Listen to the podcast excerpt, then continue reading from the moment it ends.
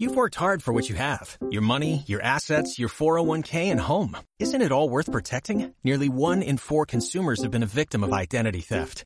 Lifelock Ultimate Plus helps protect your finances with up to $3 million in reimbursement.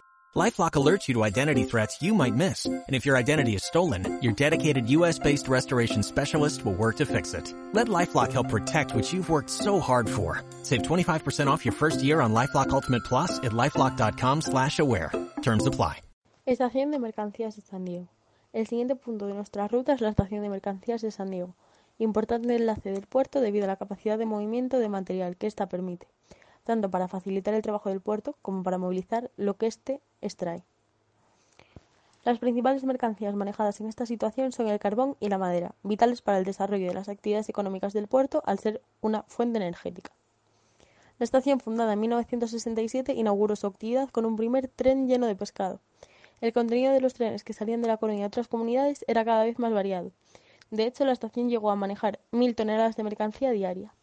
En el año 2004, con el cese del tráfico de contenedores, la actividad ferroviaria se limitó a elementos relacionados con la actividad cotidiana del puerto, de tal forma que, a día de hoy, lo que en su momento pudo ser la mejor estación de mercancías en España, sigue reduciendo su actividad.